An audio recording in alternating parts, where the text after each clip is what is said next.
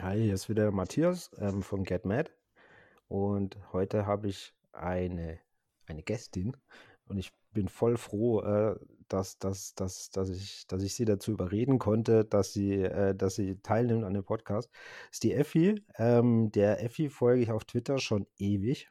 Äh, besonders aufmerksam aufgefallen ist sie mir, sie waren eine ganze Weile in Kanada ähm, und da läuft eine Katze rüber, was sehr geil ist. Ähm, ihr habt es vielleicht gerade gehört auch. Ähm, genau, die Effi war in Kanada und sie wohnt äh, auch in Karlsruhe. Ähm, genau. Und bevor, jetzt, bevor ich mir jetzt Herrn abbreche, sage ich einfach mal, die Katze begrüßt uns schon. Sehr geil. Jetzt ist ein bisschen erschrocken. Genau, genau sage ich mal, hallo Effi, ähm, schön, dass du da bist und äh, wenn du magst, stell dich mal kurz vor. Ja, hallo, vielen Dank für die Einladung auf jeden Fall. Ähm, ja, ich bin die Effi, wie du schon richtig gesagt hast. Ich wohne in Karlsruhe, komme ursprünglich äh, aus Magdeburg, also aus dem Osten. Äh, dort noch geboren, bin vor vielen Jahren zum Studium hergezogen und irgendwie hier geblieben. Also ähm, ich war nie so, dass ich irgendwie gesagt habe, ich will jetzt unbedingt nach Karlsruhe und war auch, habe auch schon in anderen Städten gelebt. Also mhm. ähm, im Süden von Sachsen-Anhalt, ähm, in Weißenfels, in Erlangen, bei Nürnberg, äh, in Mannheim. Ähm, ja, aber Karlsruhe hat mich irgendwie immer wieder äh, zurückgezogen, auch nach Kanada, okay. was auch nicht so geplant war. ähm, genau. Und ähm, ja, ich habe momentan zwei Pflegekatzen, weil ich ehrenamtlich bei der Katzenhilfe arbeite und ähm, ja, die sind sehr aufmerksamkeitsbedürftig und, und laufen öfter mal in die, die Kamera in und die Kamera. ins Mikrofon. Das ist, ist, sehr gut. Ich bin, ich bin ja auch Katzenfreund. Was, was, hast, du denn, was hast du denn studiert? Äh, technische Redaktion. Und ähm, das hast du in Karlsruhe an der Uni dann oder ist das an der FH? Oder? Äh, das ist an der FH, an der Hochschule. An der FH. Und mhm. da hast und das machst du heute auch noch? Oder ja. arbeitest du in dem Bereich? Was machst ja. du da? Ähm, ich habe jetzt Anfang des Jahres die Firma gewechselt und bin bei einer Firma, die sich auf Prozessleitsysteme und sowas spezialisiert hat und schreibe jetzt äh, für die Software, die wir entwickeln, halt die Handbücher. Okay. Genau. Okay, und das ist. Und äh, unterstütze auch den Vertrieb und äh, so bei, bei, den, bei den Texten. Also. Mhm. Macht Spaß ja. der Job oder ist das so? Ja, ja. Es ist halt auch standardisierte Dokumentation, also es ist jetzt nicht so marketingmäßig, ähm, dass man irgendwie sehr viel kreativ äh, schreiben muss. Ist halt ziemlich viel standardisiert. Ähm, macht Spaß, ist aber auch teilweise sehr anstrengend. Okay. Also, das ist aber, ähm, ist das, machst du das Vollzeit oder? Ja. Vollzeit. Also ich arbeite 35 Stunden die Woche. Okay. Ich hab, mhm. bin jetzt mit dem Wechsel zu der neuen Firma, habe ich gesagt, ich habe keine Lust mehr auf 40 Stunden. Mhm. Das kann ich mir vorstellen. Ja, und bin jetzt auf 35 und bin damit ziemlich zufrieden eigentlich. Ja. Okay. Genau, wo ich dich, äh, wo du auf meinen Radar gekommen bist, du warst sehr lange in Kanada, glaube ich sogar, ne? Wie lange? Ja. Lang war, ein, ein, ganzes Jahr. Ja. Ähm, und hast so quasi. Knapp. Knapp. Und hast da, wo, du warst dann in ganz Kanada oder hast du, was hast du da gemacht? Äh, ich hatte mich für das, ähm, für das Visum beworben was man irgendwie bis 35 Jahre äh, machen konnte, dieses ähm, Work and äh, Travel Visum. Mhm. Das geht halt ein Jahr und äh, das hatte ich dann so eigentlich mit einer Schnapsidee mit meiner Schwester zusammen gemacht, äh, weil wir eigentlich äh, irgendwann mal gesagt haben, okay, wenn wir irgendwann keine Verpflichtungen haben und das Geld haben, dann machen wir zusammen eine Weltreise. Mhm. Und dazu ist es nie gekommen. Und dann kam es dazu, dass wir darüber geredet haben, auch wir länger in Urlaub und Kanada und hm, und dann haben wir gesagt, okay, wir bewerben uns jetzt einfach mal auf dieses Visum, weil die haben halt das mittlerweile in einem Losverfahren. Und dann haben wir das beide bekommen. Und äh, dann habe ich gesagt, ja gut, wenn ich jetzt das Visum habe, dann muss ich da halt auch hin. Ne? Also ich mhm. kann jetzt nicht irgendwie äh, sagen, nö. Und ähm, mein letzter Arbeitgeber hat dann gesagt, okay, er, weil ich eigentlich kündigen wollte dafür, der hat dann gesagt, nö, ähm, arbeite mal lieber Teilzeit von dort, was ich dann gemacht habe. Und ähm, habe dann halt mir nebenbei das Land angeguckt. Also ich war dann, bin in Toronto gelandet, bin dann mit dem Zug einmal quer durchs Land gefahren. Äh, das ging dann so fünf Tage. Zug nicht verlassen. Also bis quasi bis nach ähm, Vancouver dann? Oder? Genau, bis nach mhm. Vancouver. genau, war dann eine ganze Weile in Vancouver, Vancouver Island, war da auf einer Farm, ähm, habe Alpakas gefüttert und äh, Eier von Hühnern eingesammelt und Hundegassi geführt und äh, war ganz, war ganz witzig. Und ähm, genau, und dann, als es dann im Sommer warm genug war, bin ich dann, ich habe mir dann einen Bus gekauft, der, wo ein Bett drin war Mhm. und ein ganzen, ganzes, ganzes Camping-Stuff. Und dann bin ich äh, mit dem Bus einmal hoch nach Dawson City an die Grenze zu Alaska. Mhm. Äh, bin halt da ein bisschen rumgefahren Ist, das- und ist das dann das, ist das, das Yukon Territory? Also wo bist du da am Yukon River Yukon, entlang? ja. Genau. Um das Yukon, ja, genau. Aha. Also ich bin dann so durch äh, British Columbia, Alberta, äh, halt durch die Rockies Mhm. äh, gefahren, Jasper National Park und ähm, ja, hab dann noch äh, ja so diverse Sachen mir halt rausgesucht, die ich gerne sehen will. Bin dann halt immer, immer geguckt, wie ich ungefähr fahren muss und bin dann halt losgefahren. Wenn irgendwas Interessantes war, habe ich angehalten und da bin halt dann irgendwann irgend einfach wandern gegangen, wenn ich gedacht habe, oh, hier sieht's schön aus. genau und Aber du, ähm, du warst allein dann unterwegs, oder? ja, genau. Deine Also ich Schwester hat, hatte, hat nicht dann doch mitgewollt, oder? Äh, meine Schwester hat in der Zeit schon ein halbes Jahr früher hat sie ein Sabbatical dann gemacht. Ah, Also die okay. hat zwei Jahre ähm, ihren Job niedergelegt und ist dann schon ein halbes Jahr vorher waren wir mit meinen Eltern in Russland in Mhm. Urlaub und sie ist dann weiter durch China, Tibet, ähm, die Mongolei und so weiter, ist sie dann halt weitergereist und dann haben wir uns ähm, in Vancouver getroffen, Ah, waren okay. zusammen auf der Farm, also wir waren zusammen ungefähr fünf oder sechs Wochen.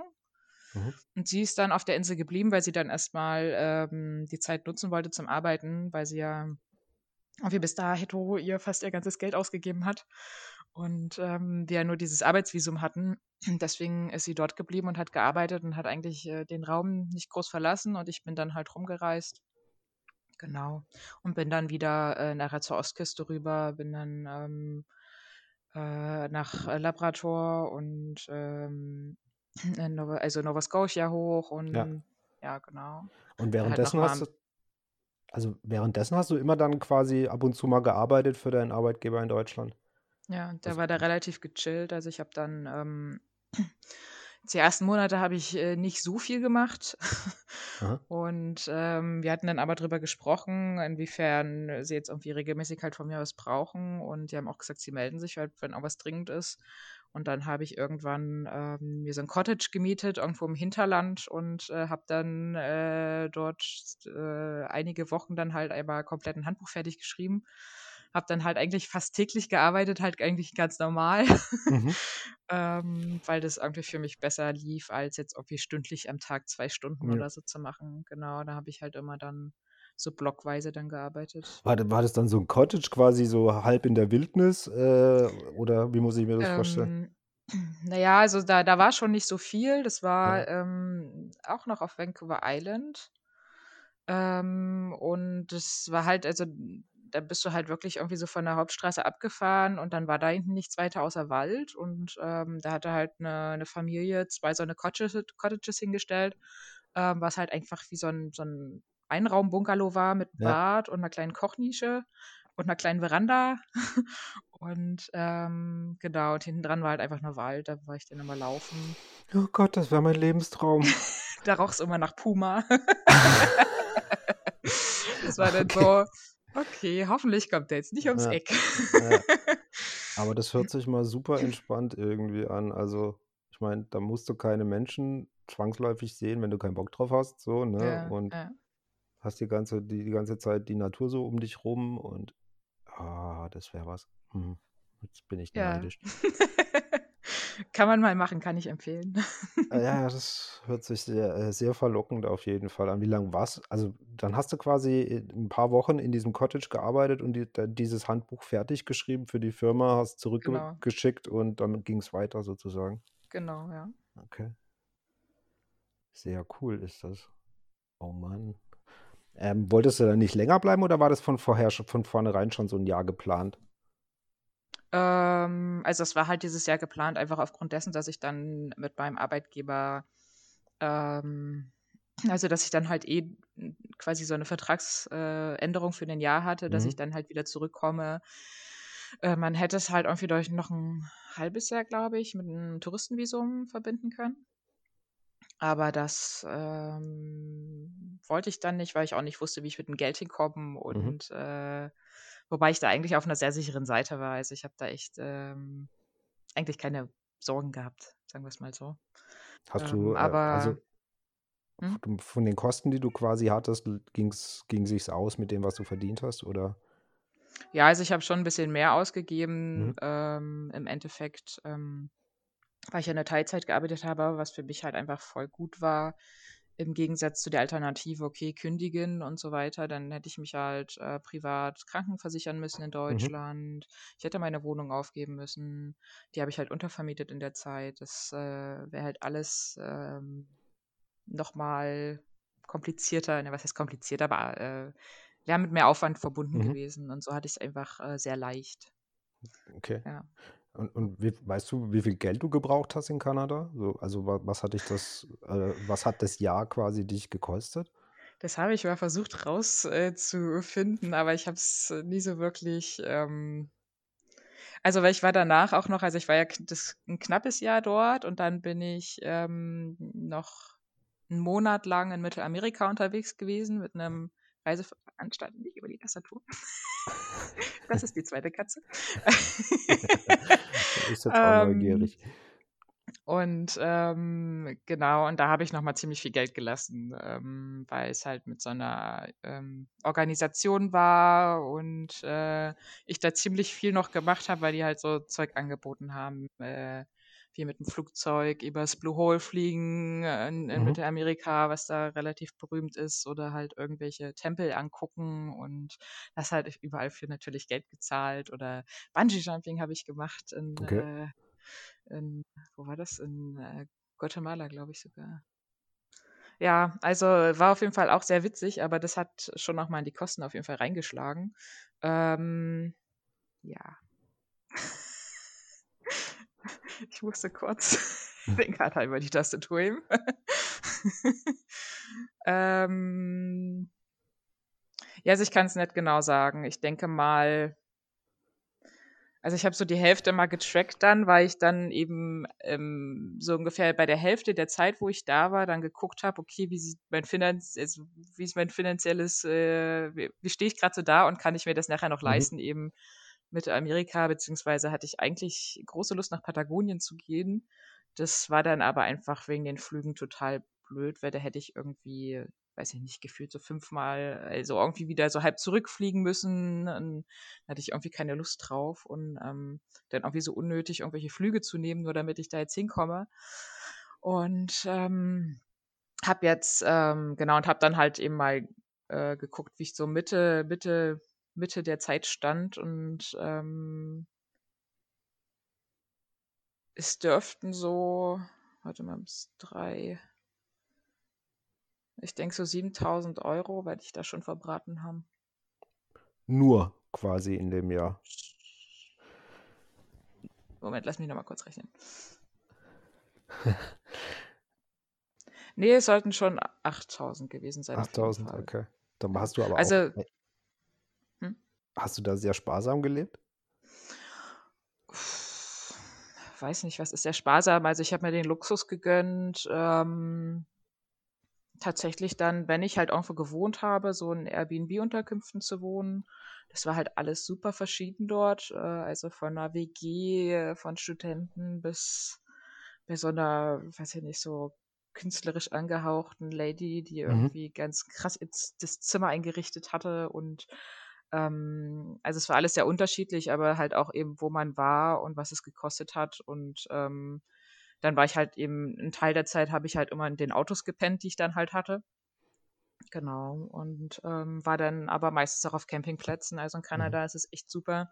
Man hat ähm, viele von, von den ähm, von den Provinzen und Territorien, also British Columbia und so, die haben halt dann, das hat dann 12 Dollar, glaube ich, gekostet. Dafür hat man halt eben den Stellplatz gehabt, äh, ein Klo, ein äh, äh, Feuerholz, so viel du wolltest.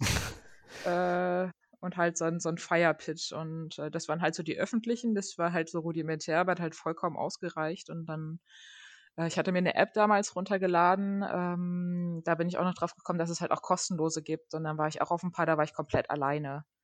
Und okay. äh, da war eins, da habe ich quasi ähm, am See übernachtet. Also eigentlich, da war vor einfach Sand, dann so eine, naja, nicht wirklich Straße. Ja, und ja. Äh, dann war so dein, dein Stellplatz und da habe ich so die Schiebetür aufgemacht und habe dann so, weiß nicht, am Strand dann halt da übernachtet, mehr oder weniger. Es war schon geil. Ja. Also es das gab natürlich auch die, die ja. tollen Campingplätze ähm, mit, äh, mit allem, äh, mit Souvenirläden und sowas. Die gibt es mhm. natürlich dort auch. Ähm, da war ich halt meistens nicht, wenn mir die zu teuer waren.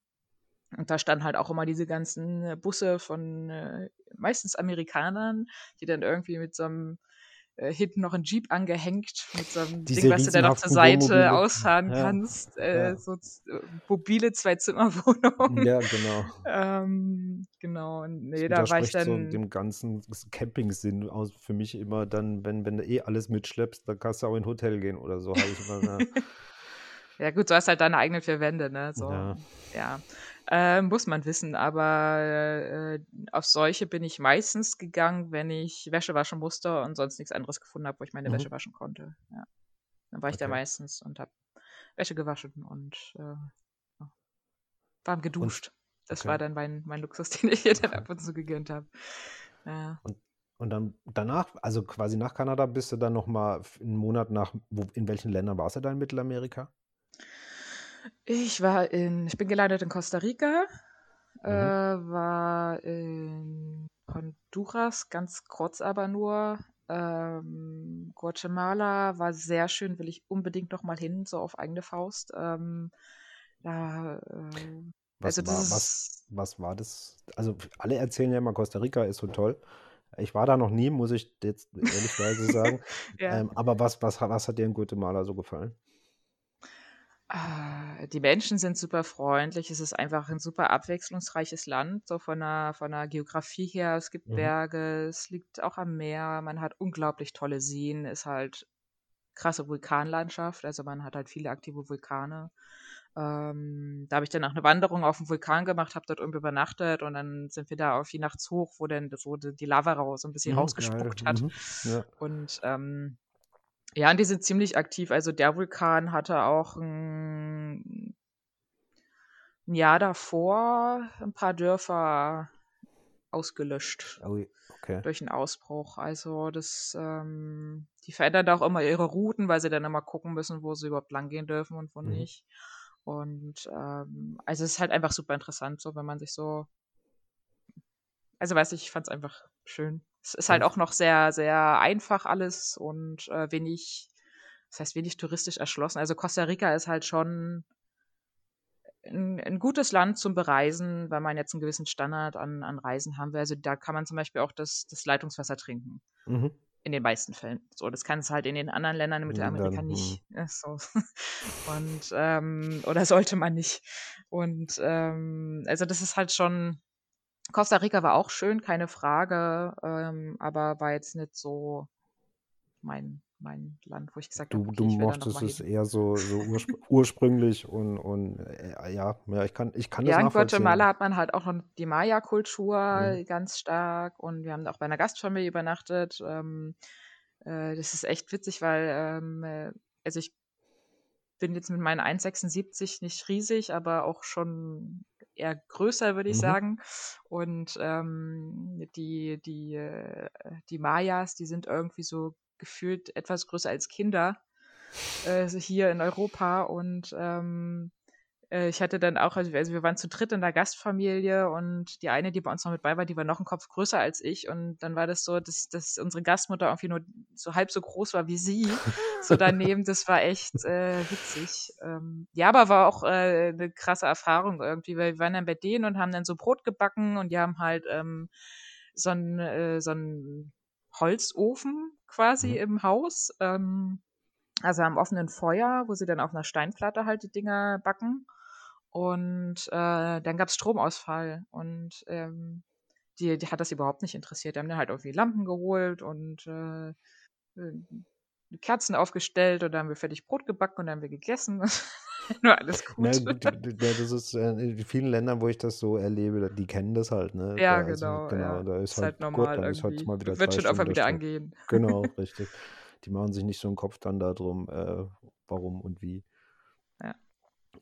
Und, ähm, okay, und danach nach nach Mittelamerika bist du dann wieder quasi zurück nach Deutschland? Genau, ja.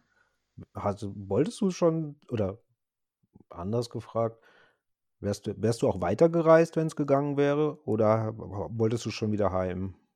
Also, im Sinne von mal wieder Hm. nach nach nach Karlsruhe oder Also, ich hatte schon äh, habe mich schon sehr darauf gefreut, einfach meine Freunde wieder zu treffen Mhm. und, ähm, da auch einfach wieder den Austausch zu haben. Ähm also, ich hätte mir auch vorstellen können, weiterzureisen, aber es war halt einfach auch nicht geplant. Von daher war das jetzt auch nicht so 'ne Option für mich. Ähm, und, ähm aber wenn, dann hätte ich's wahrscheinlich tatsächlich mit 'nem mit 'nem Stopp in in in Deutschland irgendwie verbunden. Mhm. Ähm, ja, weiß ich nicht.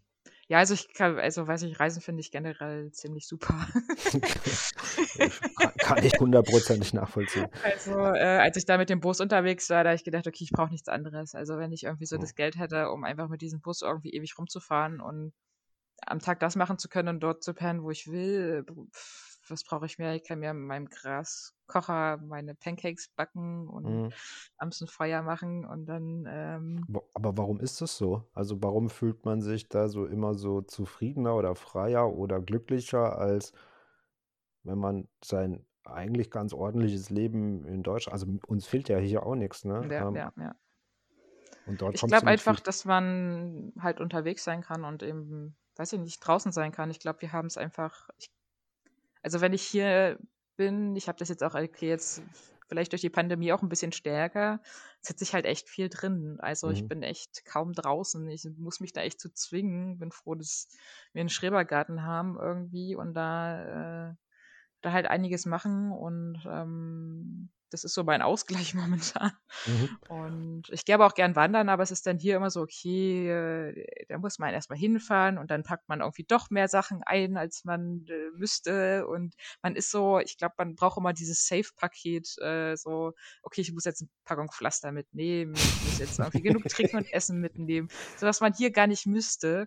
Und dann denke ich mir so, wenn ich in Kanada unterwegs wäre, da solltest du tatsächlich nicht ohne Trinken oder irgendwas los, weil es kann halt mal das Wetter umschlagen Ja. und da musst du halt auch noch Bärenspray dabei haben für den Fall, dass, äh, dich irgend 'n wildes Tier angreift und, äh, äh, das ist halt schon mal komplett was anderes als als hier in Deutschland und es, ähm ja, es ist aber halt trotzdem reizvoll. Also Mhm. ich weiß nicht, warum einen das glücklicher macht. Vielleicht, wenn man dann einfach, ähm, ja, tatsächlich ohne Verpflichtung ist und nicht so im Kopf hat: „Okay, ich muss morgen zurück.“ Ja, das kann natürlich sein, ja. Ja. Planst du planst du schon den nächsten äh, die nächste größere Reise oder willst du noch mal so längere Zeit weggehen? Ähm, planen momentan nicht, ne. Ähm, würde ich schon gern noch mal machen, allerdings ist das jetzt, ähm ähm also, das war jetzt halt, wie gesagt, dieses, äh, Work-and-Travel-Visum. Das wird für mich halt nicht mehr möglich sein, weil Ja. ich, äh, bin jetzt auch schon 34 und, äh, das ist halt auch immer an 'nem Alter gebunden. Äh, von daher, wenn Leute, die zuhören, jung genug sind, das machen zu können und sich darauf zu bewerben, macht das. Ähm, genau und, ähm ich kann mir das schon vorstellen, das irgendwann noch mal zu machen, aber es wird halt tatsächlich wahrscheinlich dann mehr kosten, weiß ich nicht. Also momentan ist es für mich keine Option. Mhm. Momentan überlege ich ja erst mal, wie ich Geld spare.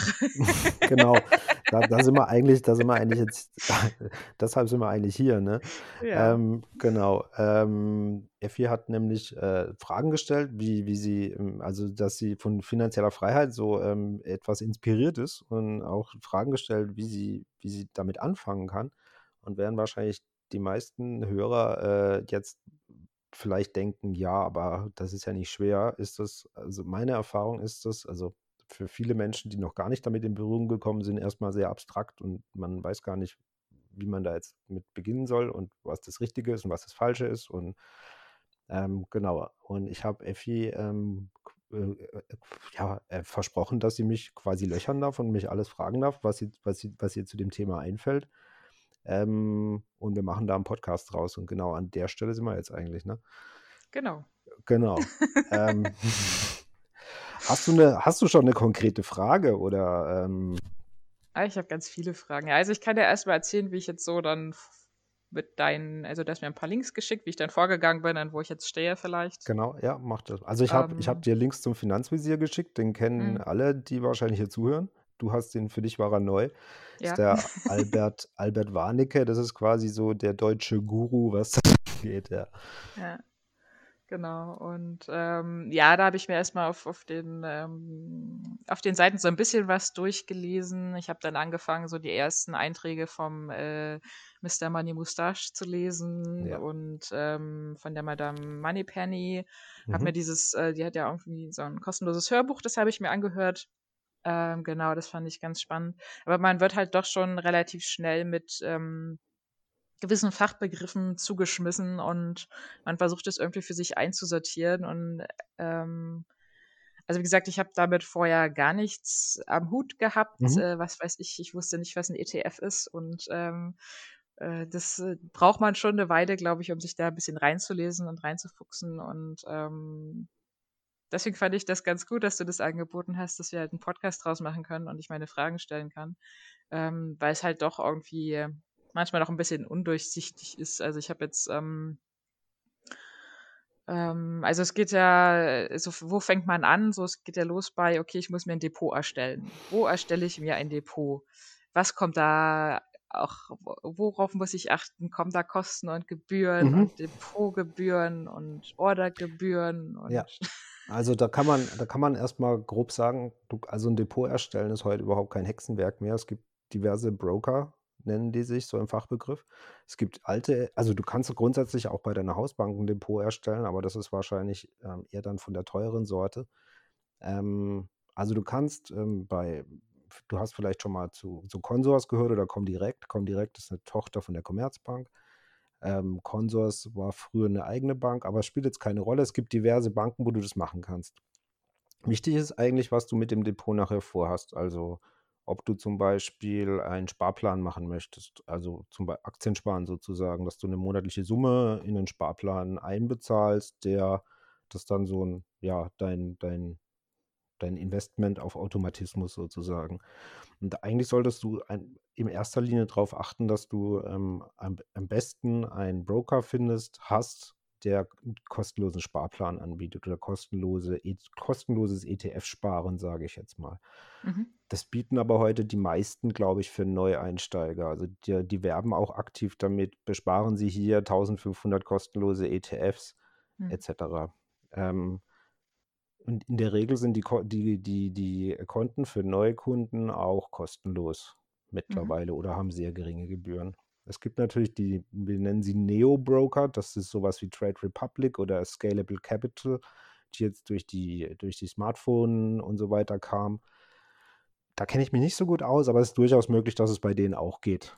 Ähm, mhm. also wichtig ist eigentlich für dich nur, ähm, können die kostenlose ETF-Sparpläne für dich machen. Ähm, und da würde ich mir bei, würde ich, also die, die namhaftesten, namhaftesten Broker sind da derzeit eben ähm, Comdirect Consors, DKB, ähm, und dann gibt es noch einen niederländischen Anbieter, habe ich aber gerade den Namen vergessen, aber ich kann den, im, im, Nachgang kann ich dir gerne noch mal ein paar Links zu verschiedenen Brokern schicken. Hm. Ähm, ja. Ähm, also ich hatte auch geguckt und ich, also ich bin auch auf so eine, so eine Seite gekommen. Ich muss mal kurz gucken, wie die hieß. Ähm, die kannte ich eigentlich ganz übersichtlich, weil die haben auch ein paar zusammengestellt. Ähm, äh, justetf.com. Ja. Mhm. Ähm, und die haben halt eben auch aufgeschrieben, was man so an Kosten hat und dass es halt auch Negativzinsen gibt, wenn man, ich glaube, mehr als 100.000 Euro bespart. Wenn Aber das nur wenn, nur wenn du das, also da brauchst du 100.000, also das, da geht es ums Bargeld allerdings. Also wenn du, äh, Ah, wenn okay. wenn du tatsächlich in die Gefahr kommst, 100.000 Euro Bargeld rumfahren zu haben, dann berechnen die äh, auch Negativzinsen, aber das Ah, trifft okay. auf die meisten nicht zu. Ja. Ähm, das Geld, was du da anlegst, also wenn du einen ETF kaufst, vielleicht können wir, also du weißt grundsätzlich, was ein ETF ist, oder sollen wir da nochmal ähm, wir können das auch, du kannst es auch gerne nochmal erklären. Vielleicht ist es ganz gut äh, eben für Leute, die sich irgendwie genau.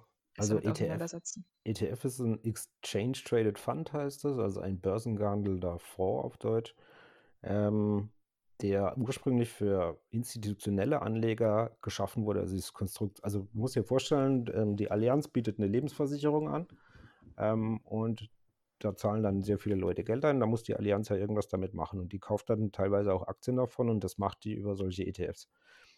Ähm, in, dies, in so einem ETF kann alles Mögliche drin sein, also es ist im Grunde ein, der kann Index abbilden, also zum Beispiel den DAX, den deutschen Aktienindex, die 30 größten deutschen Aktien.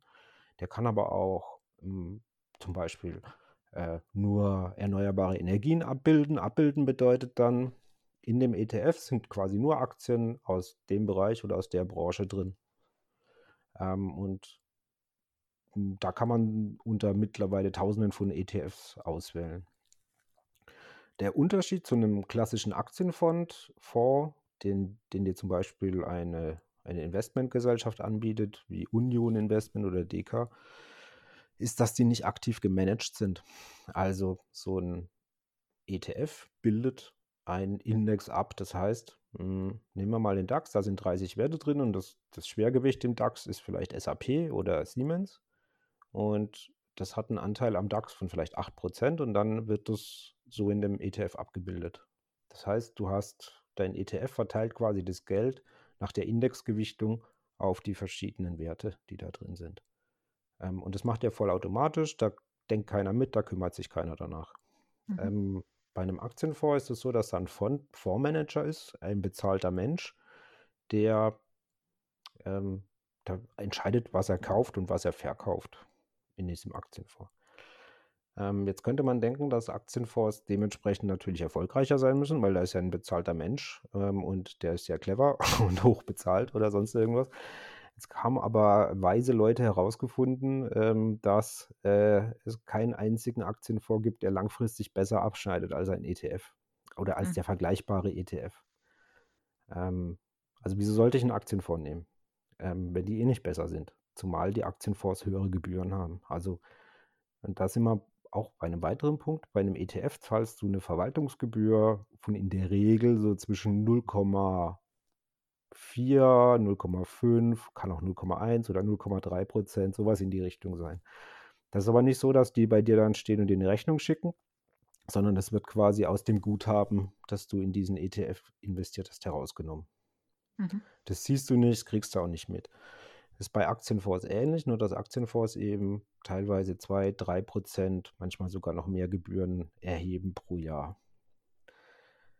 Und auf, lang auf langfristige Sicht gibt es einen immensen Hebel, weil ob du 3% Gebühren pro Jahr bezahlst oder nur 0,3% ist aus Zinseszinseffekt äh, immens. Also bei so einem, wenn du 3% Gebühren zahlst und hast dann einen gewissen Wert dann drin, äh, stapelt sich quasi die, die, der Gebührenturm e extrem hoch. Und ähm, wieso solltest du das machen, wenn der ETF im Grunde dir die gleiche oder die bessere Leistung für viel günstigere Gebühren bringen kann?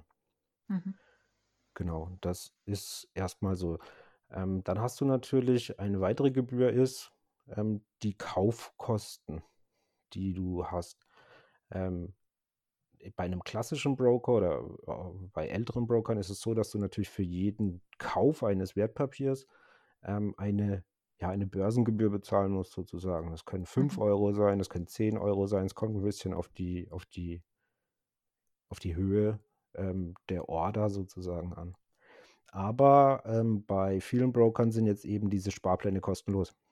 Mhm. Das heißt, ähm, du kannst da jetzt einen Sparplan machen und äh, das bedeutet dann, dass du einen Sparplan machst du jetzt, den kannst du mal festlegen. Da sagst du quasi, ich möchte 100 Euro jeden Monat in einen bestimmten ETF investieren und dann wird es automatisch durchgeführt.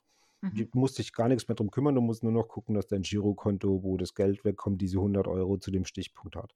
Und dann mhm. macht er das vollautomatisch. Ist quasi ein No-Brainer. Du hast dich einmal damit beschäftigt und vergisst es sozusagen. Ja. Ähm, genau. Und wenn du diese Gebühren dann, ähm, wenn du das bei einem einen machst, der eben diese Gebühren nicht erhebt, zahlst du quasi nichts. Ähm, und dann könnte eine Depotverwaltungsgebühr anfallen, die aber für Neukunden in, in, den, in der Regel auch erstmal wegfällt die ersten Jahre. Aber so eine Depotverwaltungsgebühr, das ist, kann man sich vorstellen wie eine Gebühr aufs Girokonto, die beträgt in der Regel entweder 0 Euro oder vielleicht, wenn es teuer ist, mal 5 Euro im Quartal als Beispiel. Mhm. Genau, das sind so die Kosten, die auf dich zukommen. Also da ist, äh, da sind keine ähm, schwierigen oder verdeckten Kosten, die dich irgendwie da ähm, in die Bredouille bringen würden. Mhm. Also bin ich jetzt quasi frei bei welcher Bank ich mein Depot Genau. eröffne. Ich sollte schon darauf achten, dass äh, ich halt den ETF-Sparplan kostenlos. Genau, und du solltest dir eine. Bank, ähm, also das ist aus Sondervermögen, muss man dazu sagen. Und eine Bank kann ja theoretisch pleite gehen. Ähm, Mhm. Und dann könntest du ja sagen, ups, dann ist alles weg. Ist aber nicht so, weil ähm, Wertpapiere sind Sondervermögen der Bank. Also die Mhm. gehen nicht mal, bei den Banken gibt es ja diesen Einlagensicherungsfonds, was bedeutet, äh, ähm, dass bis zu einem gewissen Betrag, äh, da gibt es so ein soziales Netz der Banken, die dann einspringen und Mhm. du kriegst das Geld wieder raus. Ähm, aber das gilt nur bis zu 100.000 Euro. Also hättest du jetzt 2 Millionen da bar rumliegen, die Bank wird pleite gehen, kriegst du, glaube ich, nur 100.000 Euro zurück. Bei ähm, deinem Depot ist es anders. Das ist Sondervermögen, sprich, das gehört gar nicht der Bank. Und wenn die pleite geht, können sie es dir ja auch gar nicht wegnehmen. Ähm, Mhm. das, äh, du kriegst also quasi das komplette Depotvermögen wieder zurück. Ähm, Mhm. Dein ganzes Depot ist nicht verloren. Ähm, genau. Und das, dar- darauf solltest du im Grunde nur darauf achten, dass du bei einer Bank bist, der du einigermaßen vertraust oder wo du denkst, also sowas halt wie, ja, komm direkt, äh, wobei ich jetzt keine Werbung hier machen möchte. Ähm, genau, das ist eigentlich alles. Und Ja. dann mu- äh, äh, fängst du halt erstmal an, ein Depot zu eröffnen. Ähm, das ist ähnlich wie, wie man heute ein Girokonto eröffnet. Ähm, und das dauert dann ein paar Tage und ab dann ist quasi dein Depot für dich da. Mhm. Und du kannst damit machen, was du, also du kannst zumindest Aktien oder ETFs kaufen und verkaufen. Ja. Ähm, meinst du, es ist auch sinnvoll, jetzt nicht bei einer Bank, sondern halt eben bei diesen Online-Brokern, bei den Neo-Brokern äh, ein Depot zu eröffnen? Ich bin da immer, ich bin, da bin ich leider sehr konservativ, muss ich sagen, äh, in der, also ich schaue mir das an. Ich lese Mhm. da auch sehr viel, was die Neo-Broker machen. Die hatten am Anfang Probleme, die werden besser mittlerweile, aber es gibt immer wieder sehr komische Dinge, dass plötzlich irgendwas mal wieder nicht handelbar ist, dass der Support sich nicht meldet, dass die eine Lücke haben. Das kann natürlich beim klassischen Broker auch passieren. Ähm, aber das musst, also du musst einfach gucken. Du kannst ja auch einfach mal, äh, ich glaube, die haben auch, ich weiß nicht, ob die Schnupperdepots haben, wo man mal reingucken kann, wie sich das anfühlt. Aber ähm, ich persönlich bin noch nicht so der Freund von Neo-Brokern. Ich Okay. beobachte es einfach. Also ich bin eher Mhm. so bei einem klassischen, die bieten dir eigentlich alles, was die Neo-Broker auch bieten. Nur, dass es halt nicht so schick und modern ist und dass im Zweifelsfall die Gebühren ein paar Euro höher sind. Mhm. Genau. Okay. Ähm,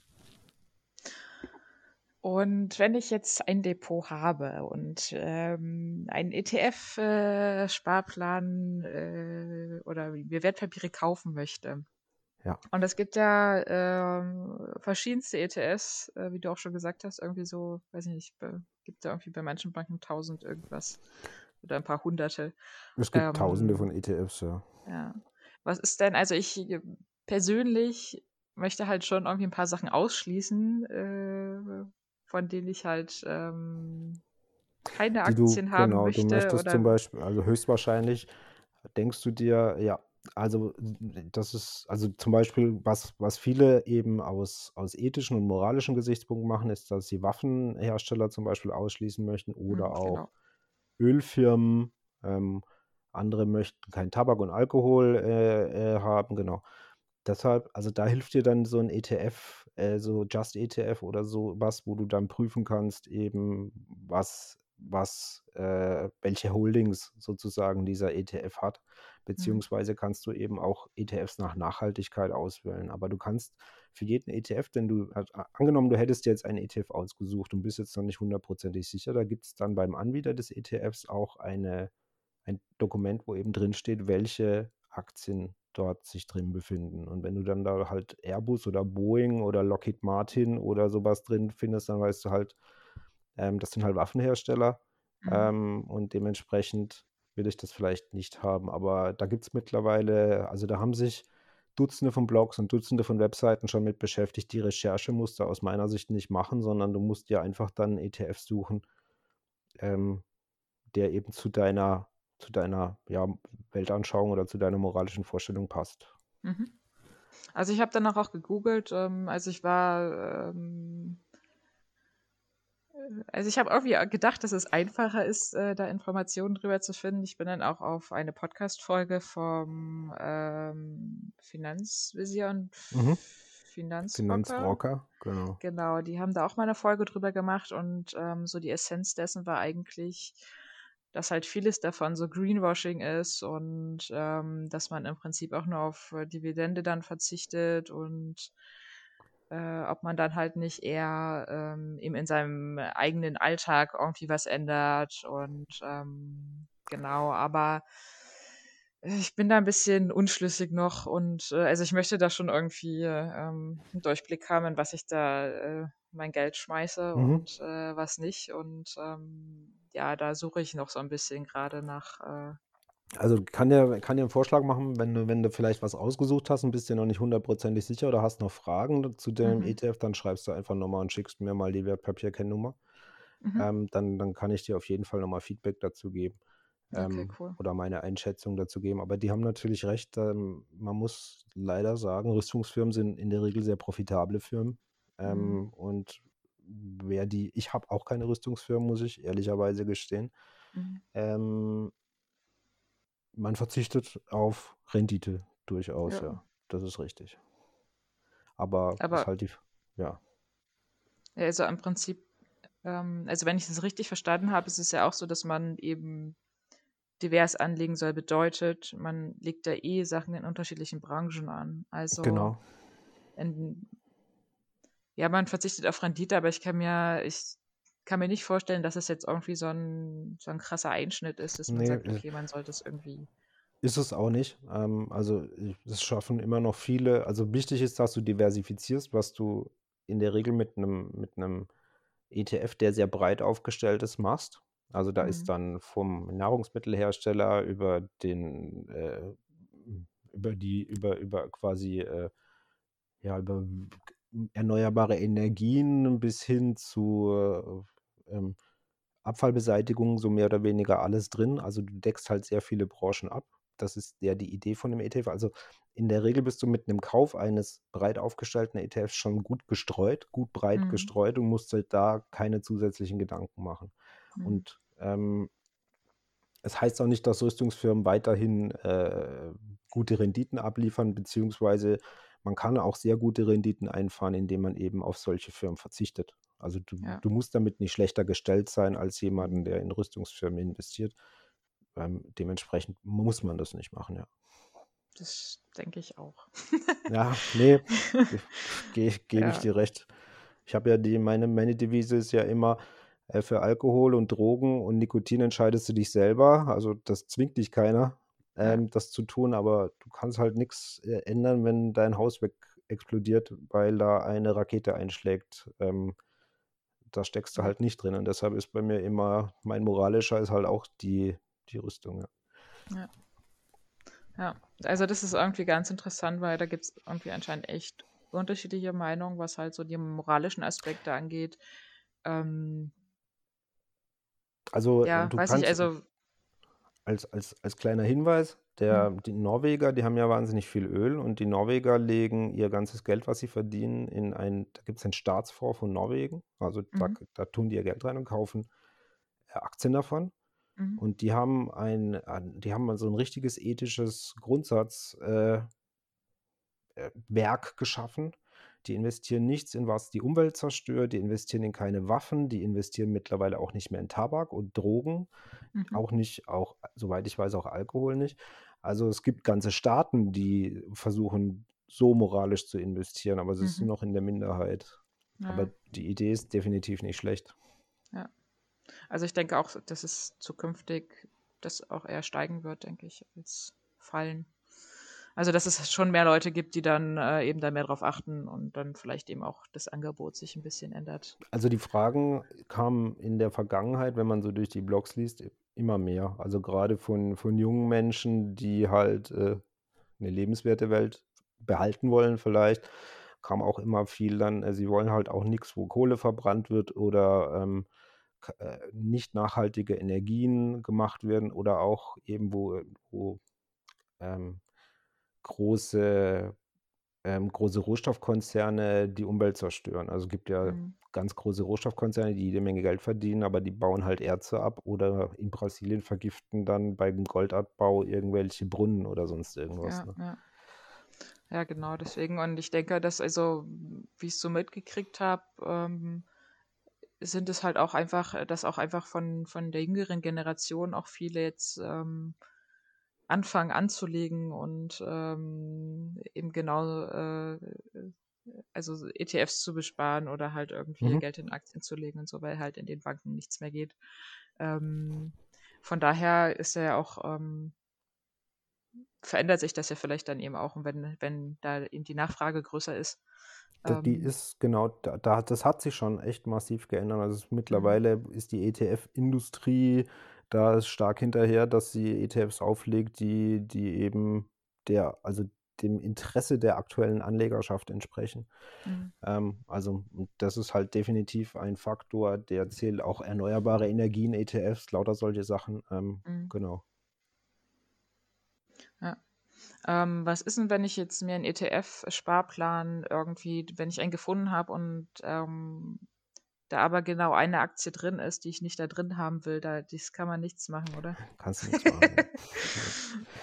Also äh, das Schade. ist das, das Einzige, was du dann halt machen kannst, ist Einzelaktien kaufen. Ähm, also wenn dein, äh, das ist, das ist das Problem. Aber bei Ja. Einzelaktien bist du halt immer dann äh, auch einem größeren Risiko ausgesetzt, Mhm. weil ähm, in so einem ETF sind vielleicht 100, 200 oder 500 Aktien drin. Wenn da mal eine ähm, abraucht oder so ein Wirecard hinlegt, dann Mhm. äh, trifft dich das nicht arg, aber angenommen, du hättest jetzt halt nur drei oder vier Einzelaktien im Depot und eine geht den Bach hinunter, dann hast du halt echt Geld in den Sand gesetzt und im Zweifelsfall willst du das eigentlich nicht.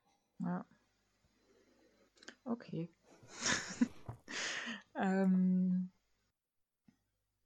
dann hätte ich noch die Frage, was ist eine gute Dividende? Gott, wenn ich das jetzt beantworte, gibt es einen Shitstorm in den Kommentaren. Ähm, ähm, also eine, eine ich versuche es mal zu sehr allgemein zu sagen. Nee, nee, ich, ich, ich bin ja überhaupt nicht allgemein. Ähm, eine gute Dividende ist äh, von einer Firma, die nachhaltig wirtschaftet, ähm,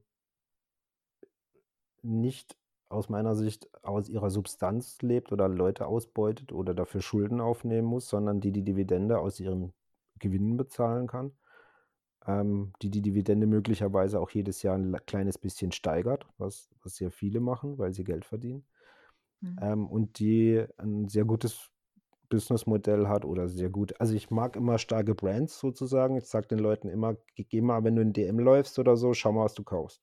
Du kaufst dir vielleicht was von Blender Med, dann kaufst du dir was von, äh, keine Ahnung, wie die ganzen Beauty-Marken und so weiter heißen, aber das meiste sind dann Firmen wie, wie Procter Gamble, Unilever und so weiter. Ähm, und die würdest du auch kaufen, wenn, wenn, wenn, keine Ahnung, wenn es wirtschaftliche Probleme gibt oder du vielleicht jetzt ähm, nicht so viel Geld zur Verfügung hast. Auch Mhm. bei Nahrungsmitteln oder so, ob man es mag oder nicht, aber wer kann sich eine Welt ohne Coca-Cola vorstellen, sozusagen. Ne? Ähm, ja, genau, aber du hast, ja, ja, das ist auch mal, äh, äh, genau, ja, definitiv, aber dann, dann geht, genau, dann geht's weiter. Ähm, ich war früher, bevor Starbucks in Deutschland so groß wurde, wo ich in den USA war, war ich immer, oh, ich muss jetzt in Starbucks. Und jetzt haben wir ja Starbucks an jeder Ecke und ich gehe da auch nicht Ja. mehr rein. Aber ich sehe, wie viele Leute da drin stehen und wie viel die für ihren überteuerten Kaffee ausgeben. Und dann Ja. denke ich, da kaufe ich mir eine Aktie davon oder da kaufe ich mir Aktien davon. Oder ähm, ähm, Dinge, die auch vielleicht ganz banal sind, wie ähm, ich habe jetzt ich habe Aktien zum Beispiel von UPS, weil die sehr stark vom, vom, von dem ganzen Onlinehandel und von der Logistikgeschichte profitieren Mhm. und so weiter. Ähm, also eine gute Aktie ist, eine gute Dividende bestimmt sich jetzt nicht an der Höhe, prozentual gesehen, was du da für dein Investment kriegst, sondern ob das, ob die Dividende nachhaltig ist, ob die weiter bezahlt werden kann, ob die höchstwahrscheinlich am besten in den nächsten Jahren immer noch steigen kann. Mhm. Okay. Aber am Anfang würde ich gar nicht so auf die Dividenden gucken. Das kommt schon so mit der Zeit am, ähm, da wirst du dann schon noch so ein Gefühl dafür kriegen. Ähm, und viele lehnen auch Dividenden ab, sage ich mal, weil sie sagen, das Geld soll im Unternehmen bleiben und die sollen lieber was Tolles damit machen und Mhm. vielleicht ihr Business verbessern. Ähm, aber ich denke halt immer, so eine Dividende ist halt auch ein Beweis dafür, ähm, dass du ein bisschen entschädigt wirst und dass es ein bisschen Cashflow gibt. Und es ist halt ein ziemlich, für mich ist es psychisch ein ganz gutes Gefühl, wenn da irgendwie Geld aufs Girokonto wandert, für das ich eigentlich nichts gemacht habe. Ja. Auf jeden Fall. ähm, so, muss mal kurz gucken. Ich habe mir ein paar Fragen notiert. Ähm, Dividendenauszahlungen sind ja eigentlich pro Jahr, ne? Also ist Nur, nur in Deutschland. nur in Deutschland. Ja, es gibt, also in Deutschland ist es so, dass die vom Aktiengesetz her, die dürfen die Dividende nur nach der Hauptversammlung ausbezahlen, einmal im Jahr. Also wenn du eine Aktie hast von SAP Okay. oder BASF, Mhm. ähm, zahlen die einmal im Jahr in der Regel im Frühjahr. Ähm, Mhm. US-Amerikaner, Briten, Kanadier, Australier zahlen in der Regel viermal im Jahr pro Mhm. Quartal, weil denen ihr Business richtet sich immer so nach Quartalen. Es gibt Mhm. aber sogar Dividendenaktien und die, die monatliche Dividenden bezahlen. Mhm. Aber es gibt mehr oder weniger jede US-Firma, jeder große US-Konzern oder nordamerikanische Konzern zahlt viermal im Jahr mindestens. Okay, krass. Ähm, inwiefern äh, ist es denn, wenn, wenn die Dividendenauszahlungen kommen und die aufs Konto gehen, äh, man kann das ja automatisch wieder reinvestieren lassen. Ne? Also nicht nur das, was man. Wenn du, das, wenn du einen ETF-Sparplan machst, hast du ja ein Verrechnungskonto. Also auf dieses Verrechnungskonto läuft in deinem Depot in der Regel die Dividende auch ein. Mhm. Und das, das wird dann wieder, also quasi indem du das Geld von dort nimmst, wird es automatisch reinvestiert. Aber es gibt Okay. halt auch, es gibt bei ETFs Unterschiede. Es gibt zwei Arten von ETFs. Die nennen sich thesaurierende und ausschüttende ETFs. Mhm. Ähm, ausschüttende ETFs, da kriegst du deine Dividende bar und bist Mhm. selber dafür verantwortlich und musst gegebenenfalls auch Steuern dafür bezahlen Mhm. ähm, für die, für die Kapitalerträge. Und bei Mhm. thesaurierenden ETFs, die nehmen die ganzen Dividenden, Gewinne und Erträge, die, die da aufkommen und legen sie für dich automatisch wieder an. Also du musst Mhm. dich da um rein gar nichts kümmern und musst aber auch keine Steuern bezahlen dann für diese Dividenden. Okay. Also, wenn ich jetzt quasi einen langfristigen Sparplan äh, mache und mir sage, okay, ich will jetzt irgendwie mindestens zehn Jahre ähm, die Sache auf, äh, einfach mal so beiseite Mhm. packen und, und arbeiten lassen quasi und ähm, sagt dann, okay, ich packe da irgendwie monatlich 100 Euro drauf, ähm, dann ist es quasi besser, das Tesorieren zu machen Genau. und so, dass ich dann auch kein Problem mit Steuern habe. Genau, Also das wobei, also du hast einen Steuerfreibetrag, der be Ja. beträgt für, für wenn du, wenn du nicht verheiratet bist, 801 Euro. Das Mhm. heißt, alle, Steu alle Kapitalerträge, also würdest du jetzt pro Jahr Dividenden von 800 Euro bekommen, wären die steuerfrei. Erst ab dem 802. Euro sozusagen oder 801. müsstest du dann die Kapitalertragssteuer, die derzeit so roundabout 25, 26 Prozent liegt, bezahlen. Mhm. Okay. Und ähm, wie ist es generell äh, mit der, mit dem, mit den, mit den Steuern, wenn ich jetzt, also äh, wenn ich jetzt irgendwann halt eben davon mir das äh, quasi auszahlen lasse und Mhm. davon jetzt eben das als zusätzliche Rente oder wie auch immer ähm, habe. Ähm, Genau, das ist also, ähm, da zählt auch mal wieder der Steuerfreibetrag rein und zwar jedes Jahr frisch, mhm. sozusagen. Ähm, es hängt dann natürlich auch damit zusammen, wie dein Leben sich bis dahin entwickelt hat, wie, was du verdienst und so weiter Mhm. oder je nachdem. Aber grundsätzlich musst du nach aktuellem Gesetzesstand musst du das mit ca. 25 bis 26 Prozent versteuern. Aber nur wenn du Gewinne machst. Würdest du es Okay. verkaufen und du machst keinen Gewinn oder machst Ja. sogar Verlust, zahlst du natürlich auch keine Steuern. Okay. Ähm, es gibt aber da noch ein, ein interessantes Konstrukt in Deutschland, das nennt sich die Günstigerprüfung. Ähm, angenommen, deine Einnahmen über das ganze Jahr gesehen liegen unter einem gewissen ähm, Eurobetrag, dann kann, kann das sogar weniger Steuer werden, weil Deutschland, in Deutschland wird ja erst, du musst äh, auf dein Gehalt erst Steuer bezahlen, sobald es über 9000 Euro im Jahr ist. Mhm. Ähm, das heißt, alles, was da drunter fällt, ist eh mal steuerfrei. Wenn du jetzt also, sagen wir mal, angenommen, du würdest nur 20.000 Euro im Jahr verdienen, wären auch die Steuern auf diese Kapitalerträge nicht mehr 25 Prozent, sondern geringer. Mhm. Ähm, Okay.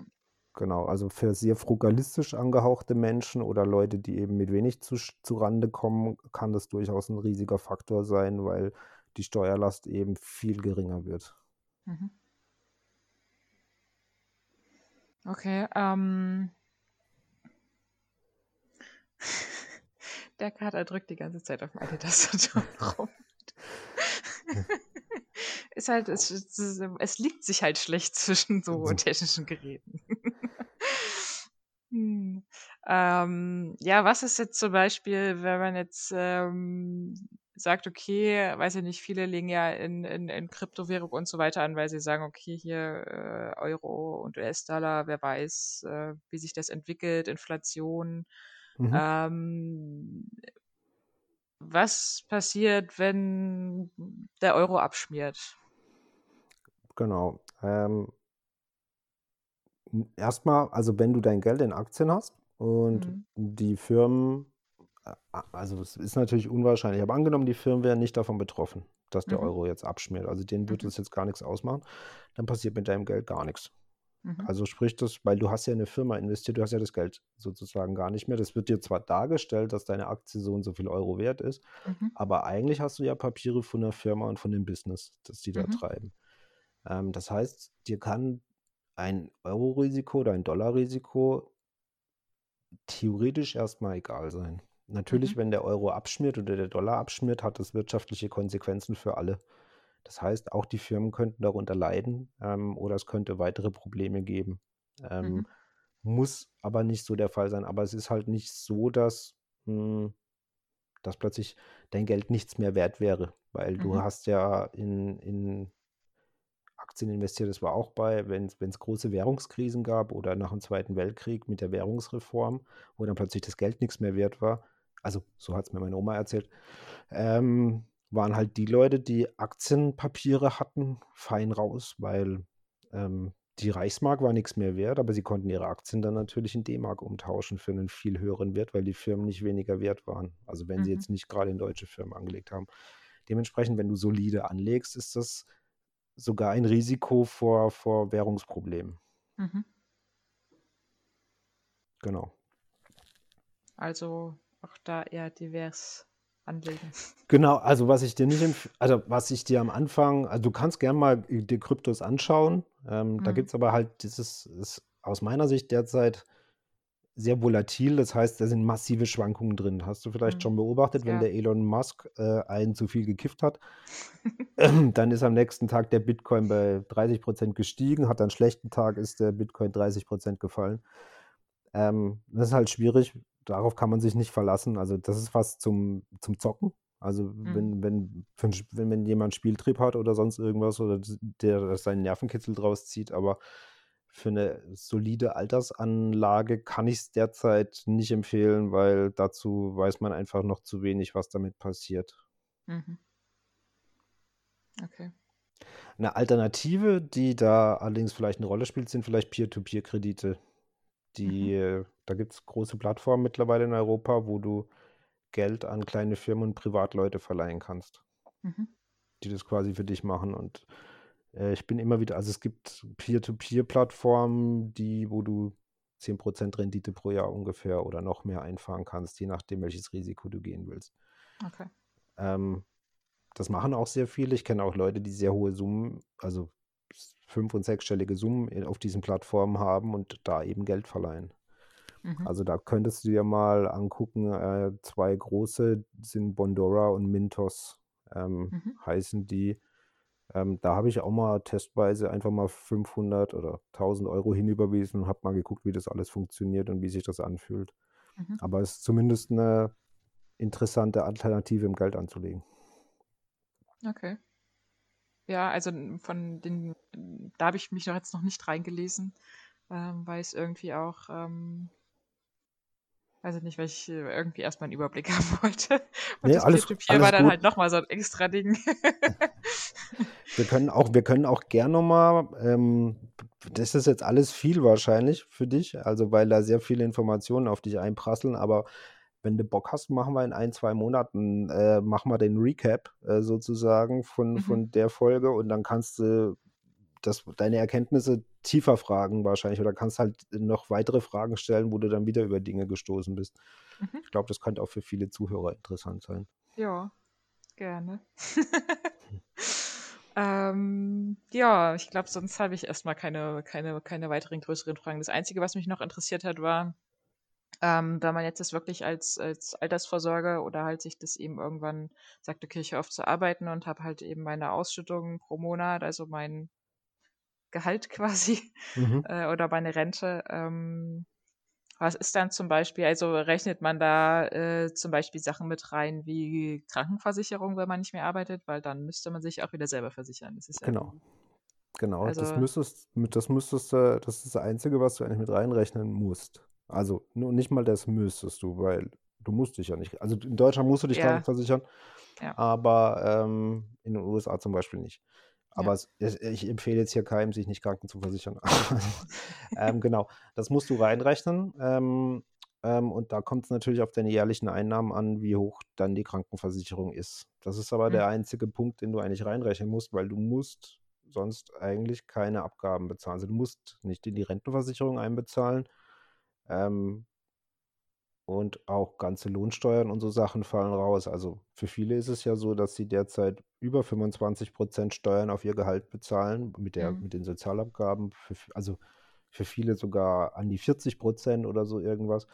Und diese Kapitalerträge sind aktuell zumindest noch bei 25 bis 26 Euro gedeckelt. Sprich, ähm, das ist eigentlich blöd, wenn man arbeiten geht. Man sollte eigentlich eher Geld anlegen. Ist natürlich einfacher gesagt als getan, aber Irgendwo muss man ja das Geld herkriegen. genau, genau. Ja. Nee, und das ist, also die, die einzigen Kosten sind dann quasi deine Basiskosten. Also ich habe dann immer, ich, ich führe seit ganz vielen Jahren so ein Haushaltsbuch, Mhm. äh, wo ich, wo ich quasi mir so ähm, aufgeschrieben habe, was was kostet, was mich auch sehr diszipliniert, weil ich, wenn du dann einen Handyvertrag da drin siehst für 25 Euro, dann denkst du dir auch, ja, das geht auch für 7 Euro mittlerweile. Hm, Ähm, da weißt du eigentlich ziemlich genau, welche monatlichen Kosten du für ein normales Leben brauchst. Natürlich, wenn die Waschmaschine verreckt oder was auch immer oder du mal eine größere Reise machst, aber das kannst du ja einpreisen. Ähm, Ja. Und ich teile dann halt immer diese Kosten, die ich da habe. Also ich habe so eine monatliche Tabelle und eine für jährlich und die teile ich immer dann durch, ich zähle zusammen, teile es durch zwölf und dann sehe ich, was eben in diesem Jahr meine absoluten Fixkosten waren. Mhm. Ähm, und das rechne ich dann halt gegen Kapitalerträge, beziehungsweise ist es am Anfang vielleicht auch interessant zu wissen, ähm, man braucht ja immer eine Weile, bis man ein gewisses Kapital aufgebaut hat. Aber wenn du zum Beispiel siehst, du kannst von 12.000 Euro im Jahr leben, so, also ein Tausender im Monat, Hm, ich nehme jetzt einfach das mal als einfache Zahl und du hast dir irgendwie halt schon vielleicht in, in, in kurzer Zeit 30.000, 40.000 Euro angespart, ähm, dann kannst du halt theoretisch auch einfach mal zwei Jahre Auszeit nehmen und nichts tun. Oder hm. reduzieren und so weiter, weil du eben dieses, dieses finanzielle Polster dir aufgebaut hast. Ja, ja. Ja, das ist schon, klingt schon praktisch. Ja, ja, vor allem, ja, das ist so das. äh, Ich meine, die Idee der finanziellen Freiheit hatte ich jetzt auch nicht irgendwie, also im Kopf hatte ich die schon seit über 20 Jahren. Vor 20 Jahren habe ich meinen Job mal so massiv angekotzt, dass ich mir eine Tabelle aufgemacht habe und da mal runtergerechnet habe, wie viel Geld man braucht, damit man nicht mehr arbeiten kann. Die Tabelle habe ich heute noch. Ähm, und das war immer mein Faktor. Wenn mich ein Job massiv angekotzt hat oder irgendwas mich in meinem Leben gerade so richtig gestrauchelt hat, habe ich mich so ein bisschen, habe ich mir wieder das als Ziel vor Augen geführt und Mhm. dann fiel es mir wieder einfacher, weil ich hatte plötzlich, auch wenn es vielleicht ein sehr schlechter Lebenszweck ist, Geld anzuhäufen, ähm, es war zumindest was Greifbares in dem Moment, ne? Oder es war Ja. auch dieses, auch dieses Gefühl zu haben, wenn mein Chef mir auf den Sack geht oder alles scheiße ist, kann ich mich einfach mal ein Jahr rausnehmen und nichts machen ähm, und lese zur Not Bücher, vergammel auf meiner Couch und esse Tiefkühlpizza. Ja. Aber es ist eigentlich möglich und ich muss nicht. Also für mich Ja. war immer diese, dieser Faktor, ist was zu müssen, Mhm. hat mir den, oft den Spaß an der Sache versaut, obwohl mir die Sache an sich gar nicht so unangenehm gewesen wäre, aber es zu Mhm. müssen war das Problem. Ja, ja. Und das macht halt Geld, es gibt dir diese Freiheit, Ja. ähm, das, das zu entscheiden oder halt zu gucken, ähm, wie du das machen möchtest. Ja. Ja, das halt nicht als Muss anzusehen, sondern zu sagen, okay, ich kann halt auch mal kurz auf Pause drücken und äh, dann ist mir das alles egal. Und Genau. genau. Ja.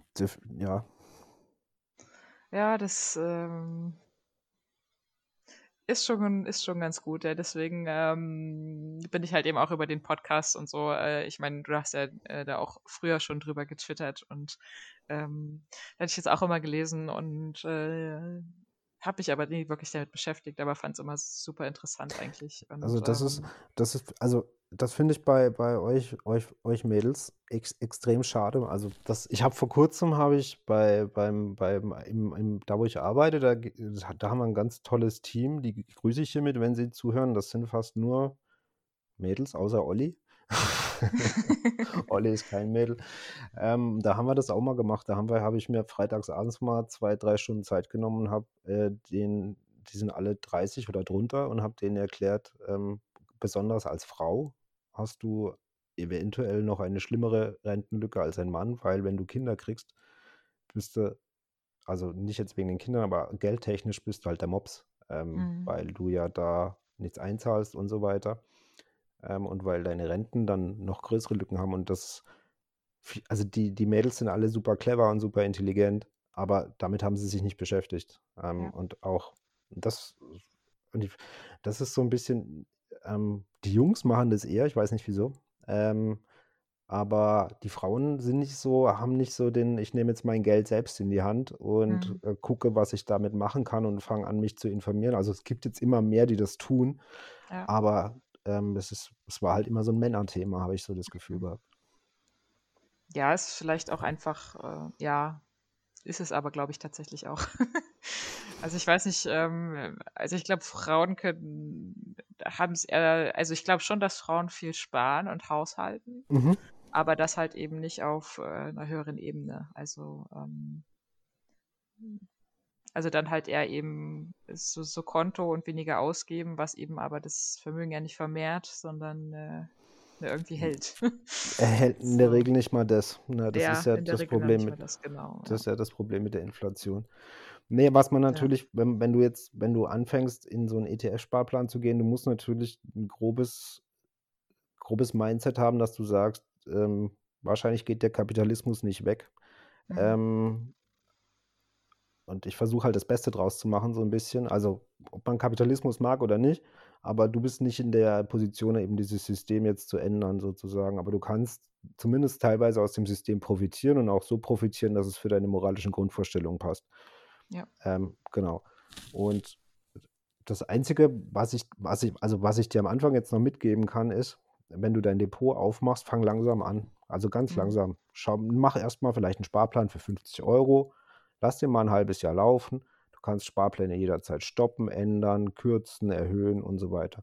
Und dann Mhm. schaue einmal im Monat da rein, guck mal, was das mit dir macht, wenn da vielleicht mal minus 5% stehen oder plus 5% da hinten dran. Und schau, ob das zu dir passt oder ob du nervös dabei wirst zum Beispiel. Manche Mhm. mögen nicht, wenn sie, wenn da plötzlich weniger Geld ist, als sie reinbezahlt haben, was aber halt in der Natur der Sache liegt. Ähm, und erst dann, wenn du ein gutes Gefühl dabei hast und dich vielleicht auch ein bisschen noch mehr schlau gemacht hast, dann kannst du die Sparraten erhöhen und kannst dir vielleicht noch einen neuen zweiten ETF aussuchen und so weiter. Mhm. Aber mach so einen langsamen Ramp-up. Also, Mhm. Du bist noch jung genug, dass da noch ordentlich was zusammenkommen kann. Ähm, Also ich habe mal durchgerechnet, wenn ich so mit dem, was ich momentan quasi sparen könnte, und mein größter Ausgabefaktor ist tatsächlich meine Wohnung. ja. Ähm, also da geht echt viel für drauf. Ähm, äh, also von dem, was ich jetzt quasi sparen könnte, ähm, würde das, glaube ich, nicht für eine finanzielle, also jedenfalls, also ich habe mal so auf zehn Jahre gerechnet, so Ja. und auf zehn Jahre komme ich vielleicht an die 100.000 ran. Mhm. Ja. Ab- Aber du hast ja wahrscheinlich die Zinsen, die du kassierst, da nicht reingerechnet. Also oder deine Depotentwicklung da nicht reingerechnet. Zinsen ja. Was Also, heißt Depotentwicklung? Die, also man- die, die pauschale Bauchaussage, wenn man die letzten 100 Jahre betrachtet, ist, dass äh, Aktien als globales Ganzes gesehen pro Jahr 6 bis 8 Prozent steigen. Ah, okay. Du hast quasi einen Zinseszinseffekt, ähm, Ja. dass wenn du im ersten Jahr hast du 1000 Euro investiert, ähm, die sind aber im Folgejahr dann theoretisch eben schon ähm, 1060 Euro wert, Mhm. sozusagen. Und dann verzinsen sich die 1060 mit deiner Einlage und so weiter. Mhm. Und je länger du das machst, m, desto, desto explos explosiver wird es. Also es gibt so eine Mhm. richtig exponentielle Kurve nach Mhm. oben, dass nachher ist deine Einlage verschwindend gering, aber die Zinsen nach 30 Jahren oder so machen die Zinsen halt dann die Party sozusagen. Ja, ja. Genau. Und ähm, äh, der zweite Punkt ist natürlich 100.000 Euro haben oder nicht haben, ähm, ist insofern ein Riesenfaktor, dass da, da bist du noch, da bist du immer noch jung und kannst quasi, äh, was du dann machst, weißt du nicht. Vielleicht hast du dann einen tollen Job oder irgendwas, was dir da Spaß macht. Vielleicht möchtest du nochmal ein Jahr auf Weltreise gehen oder sonst immer, aber du hast die Freiheit, es zu tun. Ja. Und da ist immer noch Geld übrig. Und das ist, glaube ich, so das Schöne daran, beziehungsweise auch, wenn dann später die Rente kommt und ähm, wer weiß, wie dann dein Leben aussieht. Das, Ja. das weißt du ja gar nicht. Ne? Aber Ja. wenn du es jetzt in eine Rentenversicherung packen würdest, so einen Riester-Vertrag oder so, da kämst du halt ja gar nicht mehr ran, bis du Mhm. 65 oder 67 bist. Mhm. Bei, bei deinem Depot kannst du aber jederzeit halt rankommen ähm, und äh, du kannst ja auch nur einen Teil daraus entnehmen und daraus was machen. Mhm. Und du hast halt viel mehr Flexibilität, was das angeht. Das stimmt schon. Ja, momentan, also bis dato habe ich äh, mein Geld halt auch äh, auf der Bank gehabt. Also ich habe, meine Eltern haben ähm, relativ äh, früh für uns äh, Sparbücher angelegt und äh, so ganz klassisch. Und ähm, da waren wir noch im Kindergarten, glaube Mhm. ich, als wir die dann schon hatten. Ähm, dann haben wir immer so Taschengeld halt, irgendwie so eine Mark oder ich glaube dann nicht mehr eine Mark am Anfang äh, gab es dann immer und das wurde dann immer eingezahlt, weil da konnten wir eh nichts mit anfangen. Irgendwann haben wir Taschengeld ausgezahlt bekommen und ich war dann eigentlich bis äh, nach meiner Ausbildung auf jeden Fall, eigentlich bis zum Studium so, dass ich das immer komplett ausgegeben habe. Hm. also das war so, Feuerfrei, ja, ja, klar. Das ist die Freiheit der Jugend, sage ich da immer. Was reinkommt, muss auch wieder raus. Ja. Richtig, richtig. Ja, nee, ähm, ja, ich habe jetzt auch nicht besonders viel irgendwie Geld bekommen. Also ich meine, ich war froh, dass ich überhaupt Taschengeld bekommen habe. Aber ähm, ja, es. Also komischerweise, äh, meine Schwester hat es ja auch, meine Schwester ist zwei Jahre älter und mit der habe ich es jetzt auch eben äh, über ETFs und so, weil sie ähm, mit ihrem Bekanntenkreis da auch Berührungspunkte hat und Mhm. Äh, sie auch sehr gerne reist und ähm, äh, eben das auch sehr interessant findet, da irgendwie ähm, ein bisschen Geld zu investieren. Und sie war früher immer diejenige von uns, die äh, eisern gespart hat. Also, ähm, aber dann irgendwann hat sich das umgekehrt. Irgendwann hat sie immer mehr das Geld ausgegeben und ich war immer ja diejenige dann, die irgendwann mehr gespart hat. das ist äh, witzig eigentlich. Das, äh, weil äh, im Prinzip hatten wir dieselbe Grundlage und wir haben Mhm. uns halt so komplett gegenteilig dann entwickelt. So von dem, was wir, was wir vorher gemacht haben. Das ist ja, das, manchmal ist es ja, also ich hatte, also wo ich, wo ich so 20 war, da war auch alles raus, aber dann irgendwann ich meine, ich habe ich hab auch Anfang 20 immer noch gern, weil man kauft sich halt manchmal dann gern Dinge oder sonst irgendwas, die man eigentlich gar nicht braucht halt, weil, weil die an einem vorbeilaufen oder weil man die jetzt geil findet. Mhm. Aber irgendwann habe ich halt festgestellt für mich, das ist zwar jetzt nice, so das zu kaufen und äh, aber glücklich macht es mich jetzt auch nicht. Also auf Ja. Mittelfrist oder es gibt nur wenige materielle Dinge, die mich, die zu meinem Glück beitragen. Mhm. Und wo ich das dann so festgestellt habe, äh, dann sind meine Ausgaben extrem gesunken. Also dann habe ich nur noch wirklich die Dinge gekauft, die ich gerne haben wollte oder die ich auch ge- vielleicht gebraucht habe. Man braucht ja auch Mhm. manche Sachen. Ja. ja. Genau. Nee, aber das ist bei mir tatsächlich, ich äh, kaufe meistens irgendwie Sachen, die ich brauche oder die ich, ähm, ähm, ja, wo ich jetzt, äh, also ich gehe auch ungern einkaufen oder shoppen oder so, das ist überhaupt nicht mein Ding. Ich hasse es wie die Pest. Da hast du die besten Ähm. Anlagen zur, zur ja, aber also, wo ich viel Geld ausgebe, ist tatsächlich, wenn ich irgendwie mit Freunden unterwegs bin, irgendwie mal Mhm. essen gehen oder ähm, wo viel Geld auch reingeht, ist Konzerte. Momentan halt Mhm. nicht, aber ähm, sonst schon. Also da ist, sind am Abend dann auch schon mal so vielleicht 100 Euro weg, weil ich dann irgendwie für Merch noch mir ein T-Shirt kaufe und eine Platte und Bier und Ja gut, das aber ist es ist, wirklich halt- mein, ist, meine, meine, meine größten, das sind meine größten Ausgaben. das Ja. ist aber ja auch ein Erlebnis. Also du, du, du, Ja, gibst ja genau. Geld, du gibst ja Geld für ein Erlebnis aus. Das ist Richtig, ja, ähm, richtig. Da bleibt ja nicht viel davon, außer das T-Shirt oder die Platte bleibt ja dann auch nichts. Aber du hast eine, eine, das ist ja was, für mich ist das was anderes. Da hast du eine halt eine, bleibende Erinner- ja, ja, Erinnerung an, ja, an einen ja, schönen Moment. Ne? genau. Und wenn du halt deine Lieblingsband gerade oder eine deiner Top-Bands da irgendwie live gesehen hast, ist das halt, Mhm. da, da, also ich erzähle da ja jahrelang davon. Andere behaupten, ich würde mich wiederholen, aber nee, ich finde es auch, ähm, also weiß ich nicht, für mich persönlich trägt das auf jeden Fall zu meinem persönlichen Glück äh, bei. Ähm, also auch in Kanada habe ich auch du warst bei ähm, Rise die, Against in Kanada, ne? ja, genau. Ah ja, habe ich, das habe ich mitgekriegt, weil ich, ich, Rise Against höre ich schon ewig. Also ich höre ja so sehr viel querbeet. Ich bin jetzt nicht so im, Mit Anti-Flag als quasi ah, Vorband. okay, das ist geil. ja, ja. Nee, ich bin, ich bin nicht so, doch mittlerweile schon. Also ich bin eher so im, im Metalcore unterwegs, Mhm. aber ähm, Rise Against finde ich, äh, also die älteren Platten, äh, ist das die üblichen Sprüche von Leuten, die Ja. schon, ne? Aber äh, ich höre die Musik heute noch gerne. Ich finde, die haben ein paar Hammers, also die haben ein paar wirklich gute Songs, die, die ja, auch gar nicht mehr aus dem Kopf rausgehen und die, und die ja, Message, die die versuchen zu transportieren, ist geil. ja. Ja, ich finde das, also auch, äh, da habe ich, ich glaube, das war jetzt mein erstes großes Stadionkonzert. Äh, da habe ich die Foo Fighters gesehen in Toronto, Mhm. äh, in einem großen Stadion. Das ist halt auch einfach nochmal, äh, ja, was komplett anderes und auch so, äh, da habe ich halt auch eine Menge Kohle für gelassen, weil in Amerika ist es nicht so wie hier, du kriegst halt irgendwie so zum, ähm, zum Verkaufspreis einfach, also dort ist so, das wird einfach komplett aufgekauft und über Reseller-Seiten mit äh, entsprechendem Den Ausschlag wieder Aufschlag. hm. verkauft. Und wenn du dann halt auch gute Plätze und so haben willst, das kannst du, da kannst du viel Geld loswerden. ja. Ja, das, Aber das glaube das, das war mir egal, weil da habe ich gesagt, okay, das ist halt so, also warum Nee, nicht? Das war halt so das m- Jahr, wo ich gesagt habe, okay, ich mache das jetzt einfach alles und fertig. So, Nee, das ist, weiß. also wenn es die Lieblingsband ist, man ist schwer an Karten ranzukommen oder die machen nicht so viel Konzerte oder Ja, ähm, why not? Also kann ja, ich, kann ich 100% nachvollziehen, äh, das dann zu tun. Also ich weiß ganz genau, was Musik dann mit, mit einem anstellt. Also ja, ja, ja, hoffentlich bald wieder. ja, ich Ich habe noch so ein paar, ein paar Konzerttickets rumliegen, die ständig verschoben werden. Und ich habe so die Befürchtung, wenn die dann irgendwann mal stattfinden, dann habe ich es vergessen, dass ich diese die, Tickets habe. Ticket, die Tickets hast. Das wäre natürlich äh, fatal, ja. Ne? Ja, Ja. Nee, da muss Äh, ich Genau. irgendwann mal nachtragen. Ja. Aber was ich jetzt, du, was ich, da, da sitzt jetzt ein, ein Kater bei dir vor der Nase, ne? Ja, ähm, der da ganz brav sitzt, natürlich Aufmerksamkeit will, weil Katzen sind kleine Aufmerksamkeitshascher. ja, besonders dann, wenn sie das Gefühl haben, dass der Dosenöffner gerade was anderes tut.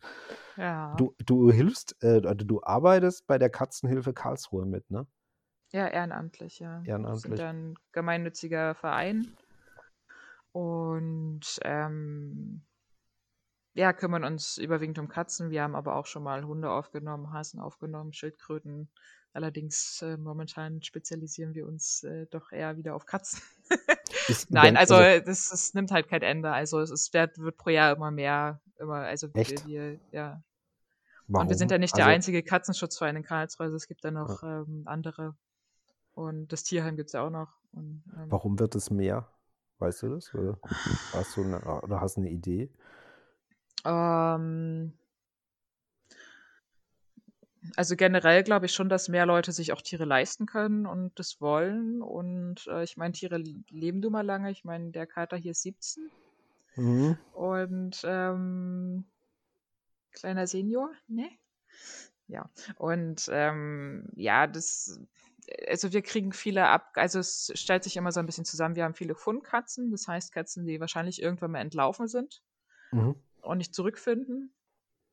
Ähm, das haben wir oft. Wir haben aber auch viele Wildkatzen, das heißt, die halt tatsächlich äh, draußen geboren wurden, äh, rumstreuen, wie auch immer, weil es einfach auch sehr viele Katzen gibt, auch Freigängerkatzen von Leuten, die halt Häuser haben oder irgendwas, wo die Katzen rausgehen, die nicht kastriert sind. Ja. Es ist halt äh, auch in Deutschland ein sehr großes Problem und es hat auch irgendwann ein exponentielles Wachstum. Das, ja, äh, äh, das ist, das ist das, was ich nicht verstehe. Also wenn Ja, du, ich meine, wenn du deine Katze schon rauslässt, ähm, dann ja, solltest du halt auch dich darum kümmern, weil, äh, ja. ja, ja, hab, wir haben es auch oft, dass also auch Leute, die, die die rauslassen, die lassen die dann chippen oder weiß der Tierarzt dann halten, die registrieren sie dann aber nicht per Tasse oder so. Das heißt, die haben zwar einen Chip, aber wir können halt den Halter nicht ausfindig machen. Das ist auch immer äh, lustig. ja, ähm, nee, also also die, die Leute legen sich Katzen, oder einige Leute legen sich Katzen zu, ohne wirklich darüber nachzudenken. ja, Ähm, definitiv.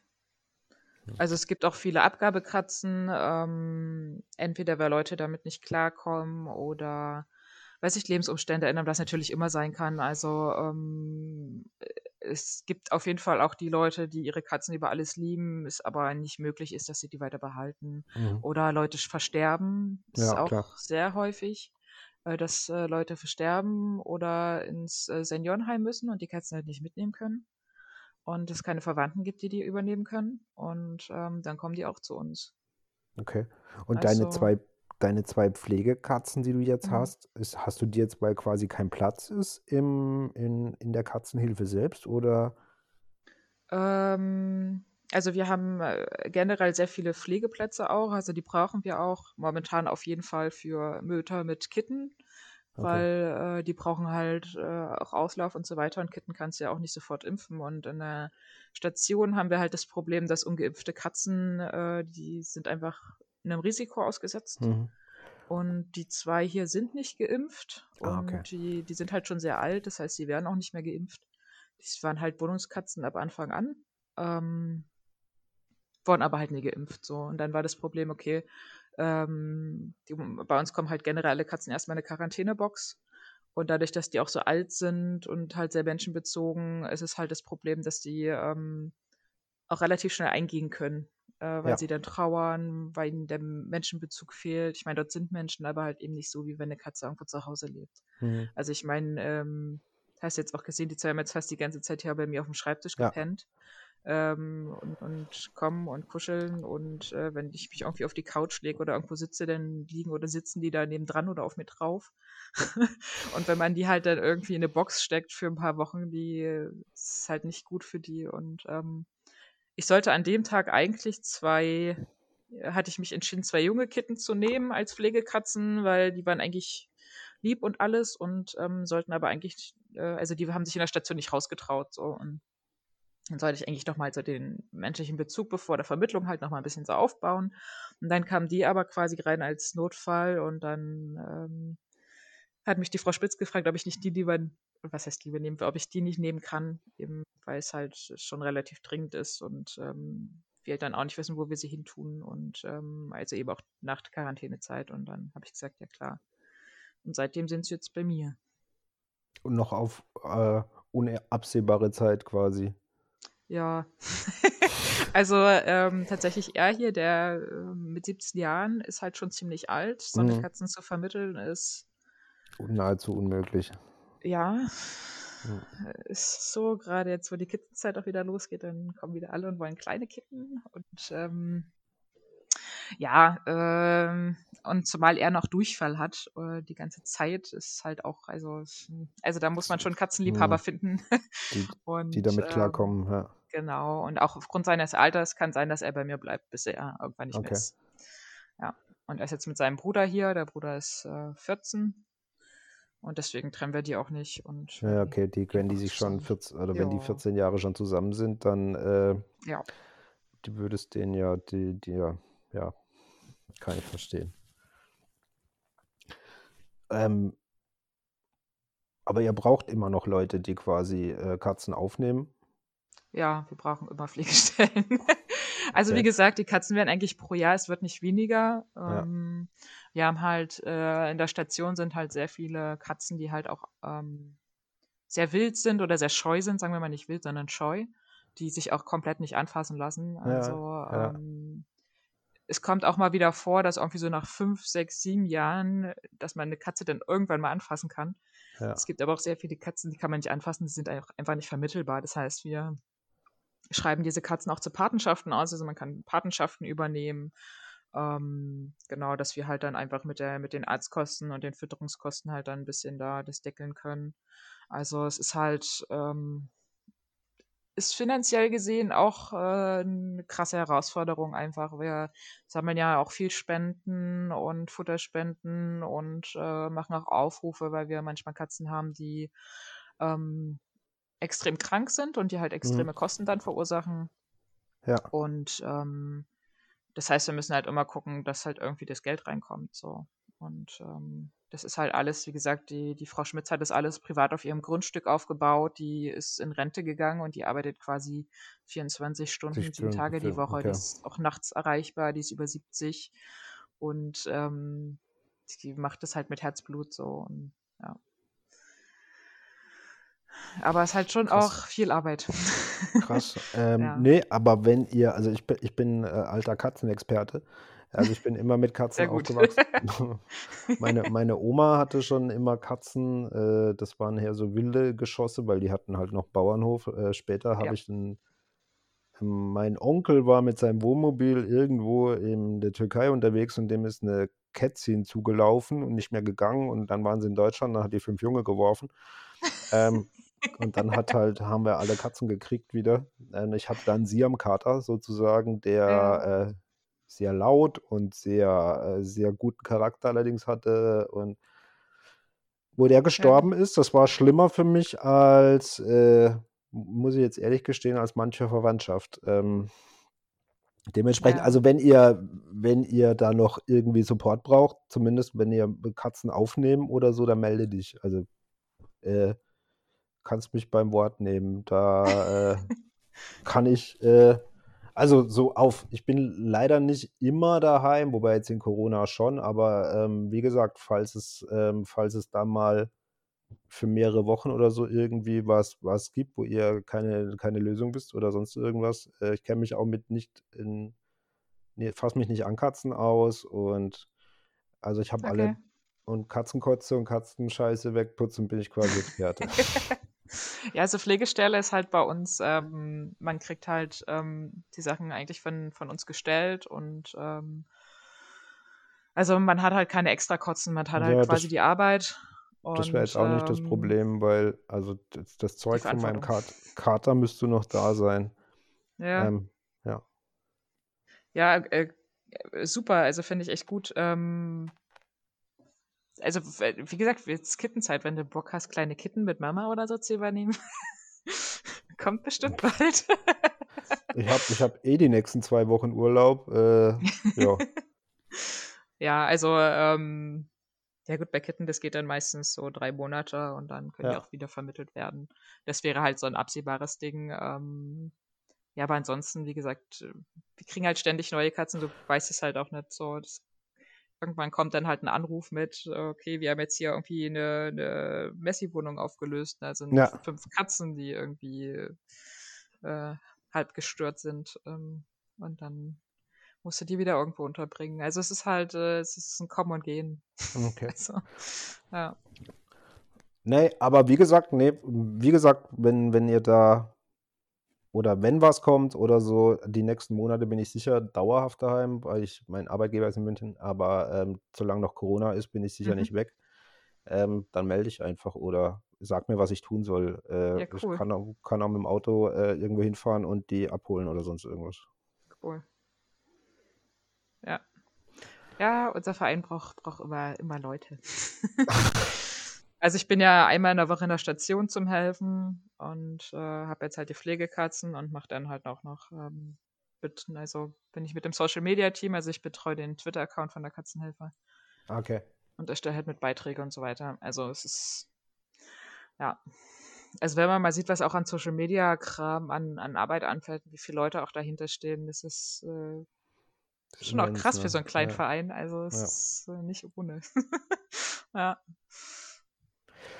Alright. Ähm, Okay. Sind wir schon bei eineinhalb Stunden, ne? Ja. Ähm, genau.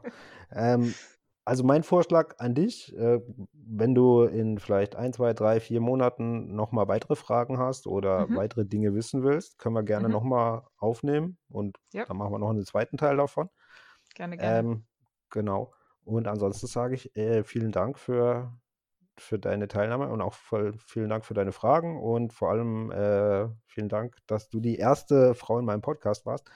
Ähm, ähm, genau. Und dann sage ich, ähm, ja, bis zum nächsten Mal und hinterlasst Kommentare, ähm, liked mich, nee, liked mich nicht, hört auf mich zu liken. Ähm, Doch, unbedingt liken. unbedingt liken, genau. Ähm, genau. Dann auf jeden Fall danke, Effi, für dass du da warst und dass du dir die Zeit genommen hast. Ja, danke, danke, danke für die Einladung. Ciao.